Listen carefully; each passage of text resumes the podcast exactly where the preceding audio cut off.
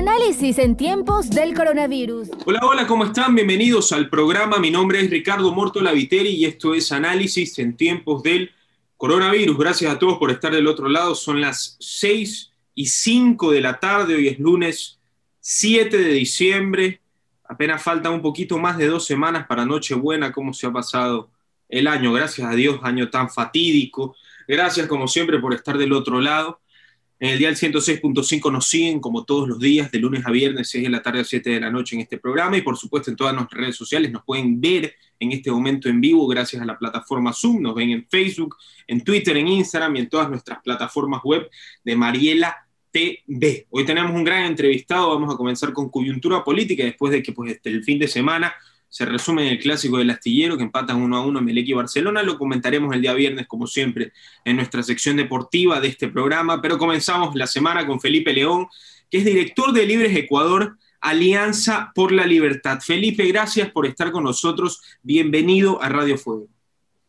Ricardo, muchísimas gracias por la invitación. Muchísimas gracias a todos los que nos están escuchando el día de hoy y sin duda será un programa interesante porque el análisis político de lo que se nos viene al 2021 está muy interesante cómo se está moviendo hoy por hoy la política. Así que un gusto estar acá.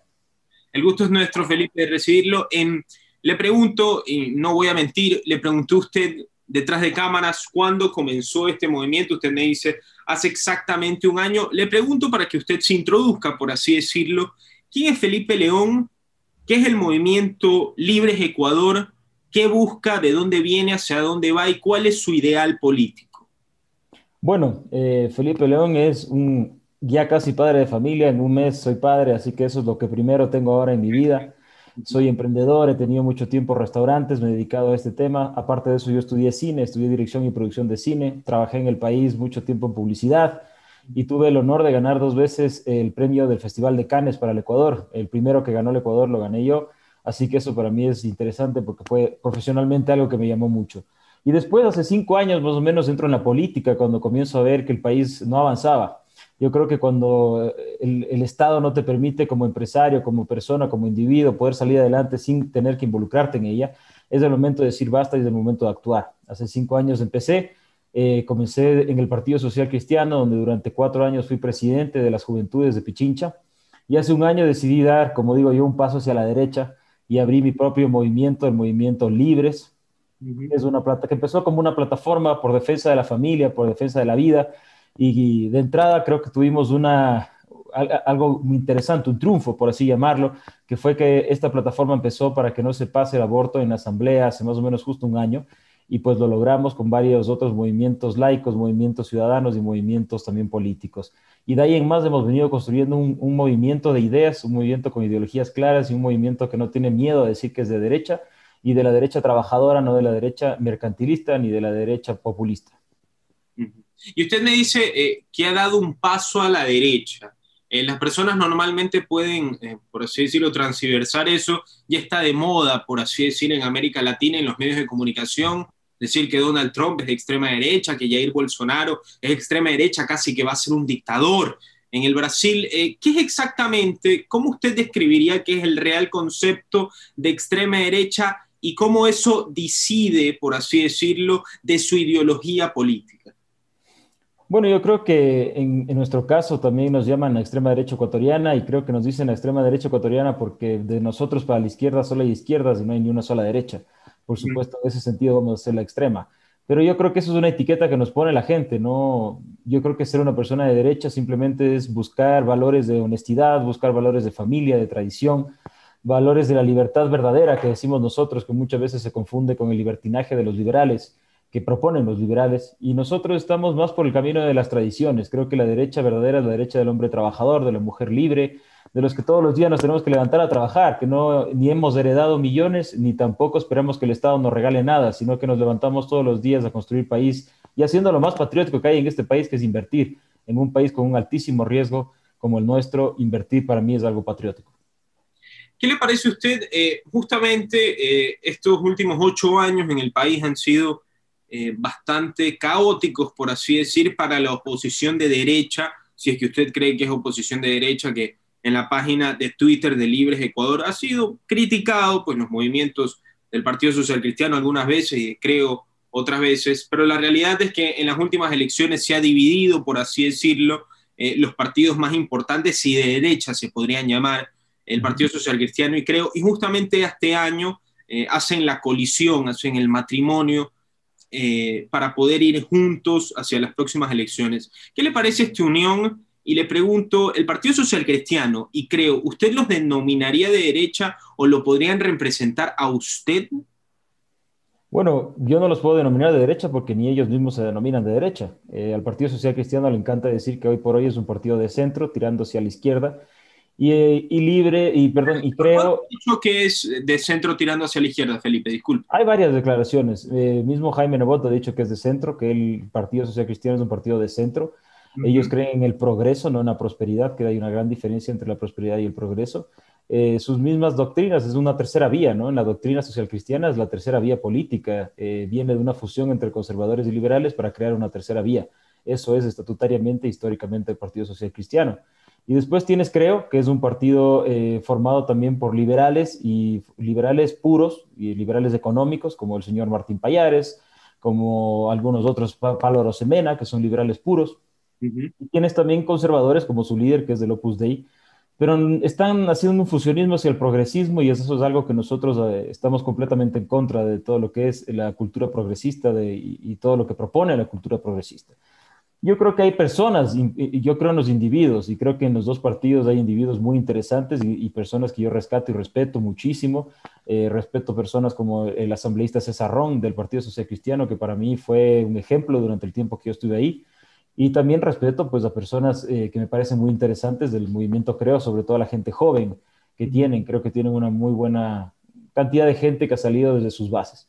Eso por un lado, pero después, por supuesto, yo digo, mire, eh, cuando yo estuve en el 2017 haciendo campaña por Cintia Viteri, Cintia Viteri era la chimbadora, era la odiada. los de Creo decían que estaban chimbando, que les habían robado, que por eso perdieron y que si en el 2017 perdía eh, Guillermo Lazo íbamos a ser Venezuela. Y finalmente llegó el camarada del señor Jaime Nebot y Guillermo Lazo, que es Lenín Moreno, y todos creo que sabemos, al menos si usted es periodista, sabe muy bien que los dos apoyaron en su momento, yo creo que en los dos primeros años Jaime Nebot y los siguientes dos años le apoyaron Guillermo Lazo a Lenín Moreno, siendo que dijo que le había robado las elecciones, ¿no? que eso nunca se probó. Entonces yo creo que cómo uno puede ser oposición si no está realmente de frente en contra de temas tan importantes como estos, ¿no? O sea, yo entiendo que hay que hacer alianzas políticas, pero una cosa es hacer alianzas políticas y otras cosas es irse en contra de la ética y en contra de los valores y principios de sus partidos y de sus personas que militan ahí. Y es por eso que yo también me salí de ese partido, ¿no? Porque yo no, yo no creo en, este tipo de, alianzas. Eh, independientemente de, la creencia o de si el partido eh, social cristiano, creo, no, los, no se identifique con usted o lo represente, eh, usted con ya numerosa cantidad de gente apoyando o siguiendo la ideología política que usted promueve, ¿apoyaría aún así sus disidencias con estos partidos al Partido Social Cristiano? Y creo, porque si no los apoya a ellos, es Andrés Arauz y Yacu Pérez, que están del otro lado de la balanza completamente. Nosotros como Movimiento Libre en la primera vuelta no vamos a apoyar a nadie de los presidenciables. Hemos sacado una lista de asambleístas a los que sí vamos a apoyar eh, eh, algunos de ellos están en Creo, algunos de ellos están en el PCC, en alianzas, y algunos de ellos están en el partido de Suma, en el movimiento Suma. No vamos a apoyar porque no consideramos que ninguno, ni el, o sea, que Guillermo Lazo en este caso, y sobre todo la alianza que ha conformado, lleguen a representar al 100% los ideales que nosotros tenemos y por eso estamos dispuestos a esperar una segunda vuelta donde apoyaremos al candidato de tendencia para evitar que regrese o, gane la izquierda en este país, aún así sabiendo que ninguno de los dos será un, movimiento de derecha al, momento de gobernar, pero sabemos que hay cosas interesantes, como nosotros propusimos el tema del porte libre de armas, y el señor Guillermo Lazo lo acogió, me parece interesante, lo interesante, han salido públicamente a decir que están a favor de las armas, nosotros hicimos esa publicación hace tres semanas, y hace una semana pues ha sumado a esa, a esa idea y a ese movimiento de pensamientos el señor Guillermo Lazo y le hemos felicitado públicamente en Twitter. Y Esteban Torres, que es parte de nuestro movimiento, ha presentado ya una reforma emergente para ese tema de armas. Entonces, hay que esperar, hay que esperar. Yo no tengo miedo a Arauz y tampoco creo que ellos deberían tener miedo porque durante 14 años han sido la única tendencia y la oposición. Se supone que son los dos partidos más grandes de este país. El Partido Social Cristiano en el 2019 ganó la mayor cantidad de prefecturas y alcaldías en alianzas y segundo estuvo el correísmo y tercero creo. Entonces, si son los dos partidos de tendencia más grandes del país, exactamente no entiendo por qué están vendiendo este miedo a perder contra Arauz, que para mí es un monigote de Rafael Correa, que aparte está exiliado eh, y escondido en Bélgica. Entonces, eh, yo creo que si democráticamente el país quiere otra vez Arauz y no escoge a quienes durante los últimos 14 años se supone que han sido oposición, ellos tendrán que recalcular por qué no pueden ganar y por qué hoy por hoy no son líderes de la tendencia, ni siquiera, no solo en el país. Felipe, le pregunto, eh, quisiera que usted me haga una tesis, una comparación sobre lo que es el progresismo y el conservadurismo. El conservadurismo em, que pues eh, podría ser malinterpretado por mucha gente y el progresismo que pues eh, va de la mano con temas como ser pro aborto, la ideología de género, entre tantas cosas. ¿Cómo los compararía usted específicamente? Y en el ámbito empírico, ¿Por qué cree que el conservadurismo es tan satanizado o, por así decir, eh, denominado como ser retrógrada en esta nueva sociedad? Bueno, yo creo que en el Ecuador el conservadurismo, eh, yo creo que la mayoría de los movimientos le tienen miedo porque el conservadurismo representamos más del 70% de los ecuatorianos. Y eso lo digo con estadísticas representamos de ese 70% que está en contra del matrimonio LGBTI, representamos de ese 70% que está en contra del aborto, representamos de ese 85% a favor de la familia tradicional. Entonces, obviamente van a tener miedo los partidos de siempre eh, de una creciente ola conservadora, moderna como nosotros. Y retrógradas, no sé por qué nos llaman retrógradas cuando nosotros lo que hacemos es conservar lo bueno y avanzar hacia adelante, hacia la prosperidad, mientras los que son retrógradas son los que quieren volver al sacrificio humano, los que quieren volver a temas muy retrógradas como matar a los niños dentro del vientre. Por otro lado, yo creo que la, diferencia más clara que podemos tener es que el progresismo es un unicornio y el conservadurismo es un científico. Nosotros nos basamos en la ciencia, en la biología, nos basamos en lo que existe, basamos en datos y no nos basamos en unos unicornios con pañuelos verdes que realmente no van para ningún lado, lamentablemente. Yo también me puedo aquí poner a, a imaginar cosas, a hablar de lo que a mí me dé la gana, pero si esas cosas no tienen bases, entonces simplemente creo que dejemos eso para las reuniones con dos cervezas y reírnos con los amigos, pero eso no lo podemos aplicar a la vida real. Eh, le pregunto, ¿usted no está de acuerdo con, eh, obviamente, con el movimiento LGTBI, por lo que saco por conclusión, por lo que me está diciendo, em, y seguramente tampoco con el aborto, usted es pro vida, eh, pero ¿por qué se opone tan, tan duramente ante el matrimonio homosexual? ¿Por qué la unión eh, independientemente de que el matrimonio sea el concepto o el significado directo del matrimonio o de la unión entre un hombre y una mujer, entonces un matrimonio entre dos hombres o dos mujeres no podría llamarse de esa manera, digamos, una unión homosexual eh, en el ámbito legal o apadrinada por el ámbito legal, ¿por qué no se podría llevar a cabo desde su perspectiva? Eh, Ricardo, yo no me opongo. No se yo no me pongo. Nosotros es más eh, con Esteban Torres, con Héctor Yepes, con algunas personas que son pro familia y pro vida. Más bien se presentó desde nuestro lado un proyecto de ley que yo creo que es mucho más moderno y por ponerlo entre comillas progresista que lo que presentan los mismos progre, que es que eh, lo que molesta a muchos católicos, porque yo personalmente soy católico, pero yo no puedo mezclar la religión con la política, eso es algo que yo lo tengo clarísimo. Pero si hay una gran parte de la población, y estamos hablando de casi un 80% que son cristianos, llámenlos evangélicos, católicos, lo que sea, que se oponen a esta unidad por el simple hecho de la palabra matrimonio. Nosotros propusimos que entonces no se llame matrimonio, porque etimológicamente matrimonio es matriz, que es el vientre de la madre, por ende es para qué, para procrear. Así suene medieval o no le gusta a la gente, pues eso es etimológicamente lo que significa matrimonio.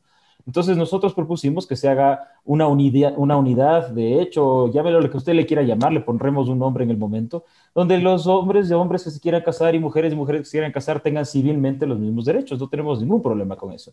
Pero también propusimos que una persona que se quiera casar por la iglesia, sea católica, evangélica o protestante, sea suficiente para que no tenga que después también ir a hacer el tema legal, civil, etcétera, sino que con el matrimonio religioso sea suficiente para que el Estado pueda reconocer ese matrimonio. Entonces, en ningún momento nosotros nos oponemos. Eso es eh, una falacia que muchas veces nos dicen, pero no nos hemos opuesto. Muy interesante, Felipe. Eh, el tema de las armas, vamos al tema de las armas, justamente usted me lo mencionó antes. Em, justamente em, la gente, pues, eh, progresista, por así decirlo, o que no comparte ideológicamente las ideologías de la derecha, por así decirlo, dicen qué ironía que se denominan pro vida pero están a favor de las armas, que la gente saca conclusiones lógicas, que para mí son ilógicas, de decir armas, igual violencia, igual balas, igual gente muere. Eh, ¿Por qué esta conclusión que yo considero ilógica? No lo voy a decir yo. ¿Por qué usted también la considera ilógica, Felipe? Bueno, mira, es muy simple. El, progresismo para lo que es bueno es para el marketing y para vender y para crear todos estos stunts marqueteros que les encanta hacer. Entonces ellos creen que si hacemos un porte de armas legal y seguro, la gente va a salir como vaqueros de las calles a matarse y eso no es lo que estamos proponiendo. El país hoy por hoy está viviendo una ola de crímenes brutales. Pero más allá de eso, que sabemos que el porte de armas no es que va a resolverlo, eso es un, un problema económico de fondo y educativo también. Pero nosotros creemos en el derecho a la vida como la primera de todas nuestras, de lo más importante, el derecho natural es el derecho a la vida. Y si no podemos defender nuestra vida, y si estamos esperando que el Estado sea el único que tenga el monopolio de la defensa y la seguridad. ¿Qué es lo que va a pasar? Lo que está pasando ahora. Que, cual, que los malos son los que tienen pistolas y los buenos, los que tenemos negocios, familias, no nos podemos defender. Tenemos que defender el derecho legítimo a la defensa de nuestra familia, de nuestros negocios, de nuestra vida. La gente tiene que entender eso. Nosotros tampoco estamos proponiendo, como en los Estados Unidos, que se pudiera comprar en, en la tienda de la esquina una pistola, una metralleta, una bazuca. Estamos proponiendo armas reguladas, máximo de 9 milímetros, semiautomáticas, que tengas que pasar por un test psicológico, que después de ese test psicológico cumplas por lo menos con 40 horas prácticas de uso de armas y después de eso pues evaluarás si la puedes o no la puedes usar dependiendo para qué la quieres. Pero también mucha gente de la que dice que está en contra de las armas, claro, facilito, pues seguramente vive en una casa con guardias, con muro de 6 metros, cercas eléctricas, y no entiende lo que realmente sufre el pueblo ecuatoriano, lo que realmente sufre la gente que vive en el campo, en la ruralidad, lo que sufre una mujer que tiene que estar en un negocio, en una zona peligrosa, en una zona roja delincuencial y que entran todos los días a una tienda al lado, a una tienda por acá, eso no entienden. Ellos están viendo eso. Es muy fácil hablar desde la comunidad de los, de los hogares y el progresismo, lamentablemente, como siempre digo, los líderes socialistas, los líderes comunistas y los líderes progresistas, yo nunca he conocido pobres, siempre son ricos y cómodos. Entonces, que no le vengan a decir a la gente que sí sufre todos los días lo que tiene o no tiene que hacer. No puedo estar más de acuerdo, Felipe. Le pregunto, em, volviendo al tema eh, de Libres Ecuador, eh, como partido, le pregunto sobre aspiraciones, políticas y sobre alianzas internacionales. Le pregunto principalmente, eh, más o menos para que la gente ingrese un contexto, ¿con qué partido internacional famoso de derecha eh, usted podría identificarse, se me viene a la cabeza, por ejemplo, el Partido Vox en España, el Partido Republicano en los Estados Unidos, el Partido Republicano en Chile, dirigido por José Antonio Cast. Eh, ¿Cuáles son esas referencias y cuáles son las aspiraciones políticas de este Partido Libres Ecuador? Bueno, el movimiento camina hacia ser un partido nacional. Eh, primero queremos ser movimientos, después esperemos llegar a ser partido nacional. Estamos ya formando nuestros núcleos, estamos en varias provincias del país, estamos en, estamos en Guayas, estamos en Azuay, estamos en Pichincha, estamos en Tunguragua, estamos en Chimborazo, estamos creciendo bastante y muy rápido.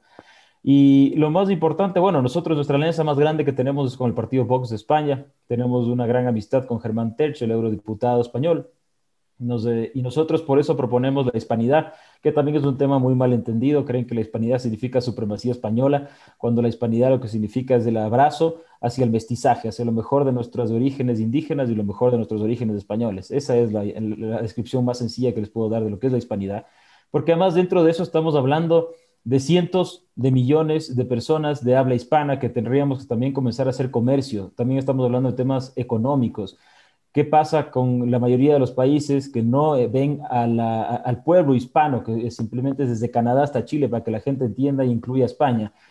La cantidad de negocios y comercio que pudiéramos realizar si es que tuviéramos estos eh, abiertos, supuestamente, ¿no es cierto?, a la parte económica hispanista. La gente tiene que entender eso, dejar de pensar que somos aislados, de que somos problemas aislados, porque en cambio la izquierda, los socialistas del siglo XXI, ellos entendieron muy bien su gran Bolivia, su sueño bolivariano, y por eso han hecho estas alianzas de país en país y han logrado el poder que han tenido, mientras las eh, derechitas que existían en Latinoamérica no han sabido sacar eso adelante. Y creo que las nuevas derechas que estamos emergiendo entendemos muy bien el tema de la región, entendemos muy bien el tema de la hispanidad y sabemos que tenemos que luchar como hispanos, que tenemos que luchar por nuestras tradiciones, por nuestros orígenes, por nuestras familias, porque al final tenemos algo en común, tenemos muchísima tradición en común, tenemos mucha cultura en común y por supuesto lazos económicos que le vendrían muy bien a la región para que comience a salir adelante, ¿no? Sí. Eh, justamente lo que usted se refiere es a derechita. Em, Latinoamérica claramente ha estado pues eh, invadida por el socialismo del siglo XXI, empezando pues los cimientos en Cuba ya desde el siglo pasado, eh, por supuesto empezando en Venezuela en el 98 con Hugo Chávez, en Lula Silva también en los años 90, eh, por supuesto Hugo Morales, Cristina Fernández, Kirchner, realmente nombrarlos sería pues, no valdría la pena, pero le pregunto a usted, pareciese que en los últimos años hay un movimiento un, por así decir, un giro hacia la derecha en América Latina. Vemos a Piñera en Chile, que se podría considerar centrista, no sé si usted eh, sería de su derecha pues eh, más eh, querida, por así decirlo, Jair Bolsonaro en Brasil, tenemos a Paraguay, que también tenemos un líder de derecha, en Estados Unidos está Donald Trump, que de derecha lo tiene todo. Le pregunto, ¿usted tiene esperanza, por así decir, en la sociedad o en América Latina, que tanto está invadido por el socialismo del siglo XXI, en girar hacia la derecha en un futuro como pareciese que ya lo está haciendo? Bueno, yo creo que el giro hacia la derecha estaba avanzando y muchísimo, estaba muy, muy fuerte y creo que la pandemia, que algunos lo pueden llamar, que no, algunos no lo quieren ver, pero muchos vemos que no existen coincidencias.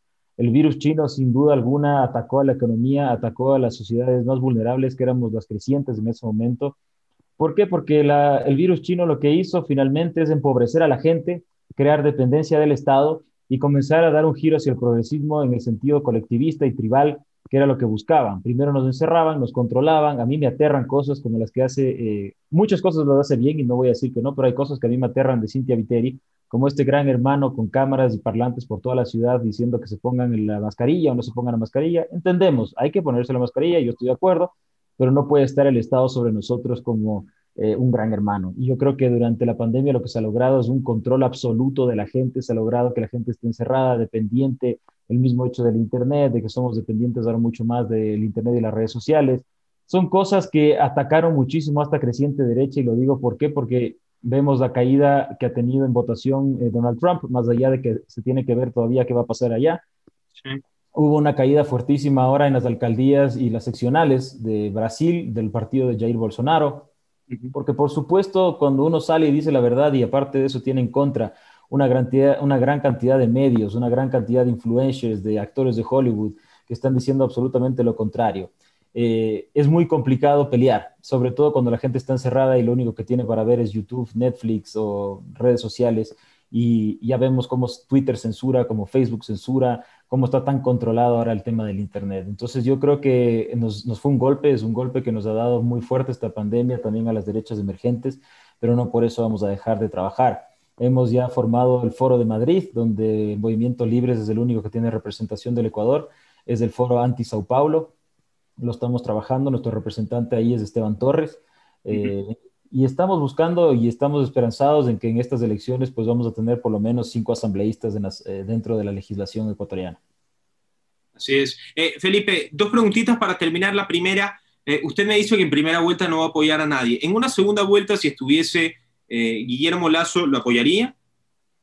Si Guillermo Lazo pasa la segunda vuelta, el movimiento libre es lo más seguro es que le apoyará frontalmente y hará lo posible para evitar que gane Yacu o que gane Arauz. Nosotros personalmente pensamos que Yacu es quien llegará a la segunda vuelta. Ah, ¿usted personalmente no cree que Guillermo Lazo va a llegar a la segunda vuelta? Yo creo que Guillermo Lazo llega a la segunda vuelta, pero no contra Arauz, sino contra Yacu. Contra Yacu Pérez. ¿Y Álvaro Novoa, si es que entrase, eh, entrase en partido para usted? Bueno, nosotros eh, en un momento tuvimos conversaciones con Álvaro Novoa y yo creo que Álvaro Novoa tendría más posibilidades de ganar que el señor Guillermo Lazo, pero mientras no lo dejen presentarse, mientras el CNE no sea independiente, va a ser bien complicado verlo en la papeleta. Felipe, eh, para terminar, Esteban Torres Cobo, que es eh, un asambleísta del Partido Social Cristiano, hace unos días dijo en un programa radial eh, y abro comillas, el derecho a la vida tiene su límite cuando un delincuente atenta con usted, contra usted, ese delincuente pierde su derecho a la vida. Eh, ¿cómo, ¿Cómo interpreta esta frase el señor Torres Cobo? Le pregunto, ¿tiene algo que ver con Libres Ecuador y cómo interpretaría usted esta frase?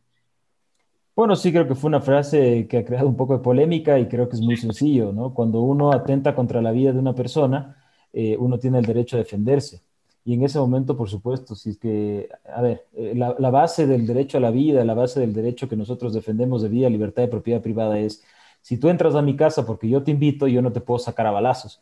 Pero si tú entras a mi casa disparándome, yo tengo todo el derecho de dispararte y acabar con tu vida. Y yo creo que va por ahí lo que él quiere decir. Lo que él se refiere es que si atentan contra tu vida, tú tienes el derecho de defenderla y sin ese derecho a defenderla, pues esa persona pierde su vida, mm, tiene una justificación detrás de eso. Felipe León, muchas gracias por estar con nosotros en Radio Fuego 106.5. Ha sido un placer tenerlo. Muchas gracias y espero que no sea la última vez que esté aquí. Muchísimas gracias a ti, Ricardo. Un gusto, primera vez que te conozco y será un gusto siempre estar contigo en la radio. Análisis en tiempos del coronavirus.